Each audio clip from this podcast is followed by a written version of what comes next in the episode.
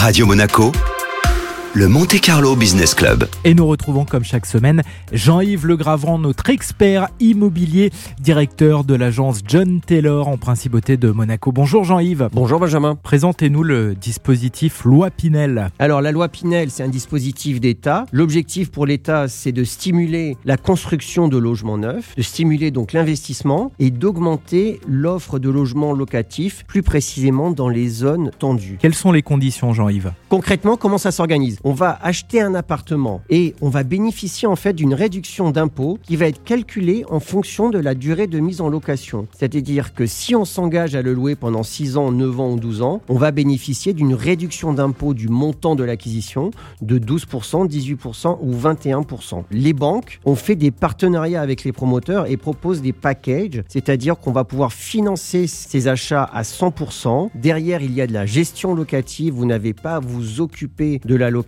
C'est comme en fait un, un investissement euh, financier, je dirais, mais là, on fait de l'immobilier. Quel est l'intérêt pour euh, un particulier comme moi par exemple? Déjà, c'est de pouvoir faire un investissement dans l'immobilier sans apport. Donc, on va se constituer un patrimoine et au passage, on va bénéficier d'une réduction d'impôt qui peut être quand même substantielle. Ce qui a changé, parce qu'avant la loi Pinel, c'était la loi Duflot et la loi Pinel, elle a apporté de la flexibilité parce qu'on peut louer cet appartement à sa famille. Pas quelqu'un qui est dans votre foyer fiscal, mais imaginez que vous ayez un enfant qui est euh, 20 ans, qui étudie ailleurs et qui ne soit pas rattaché à votre foyer fiscal. Vous pouvez tout à fait faire cet investissement, bénéficier des réductions d'impôts et c'est lui qui loue et occupe l'appartement. Vous parlez de se créer un patrimoine. Est-ce qu'on peut faire plusieurs opérations de ce type en même temps? Alors oui, en fait, c'est limité. C'est deux opérations par an. Il y a une limite d'investissement total de 300 000 euros par an. Donc c'est quand même euh, assez large. Merci Jean-Yves. Merci Benjamin.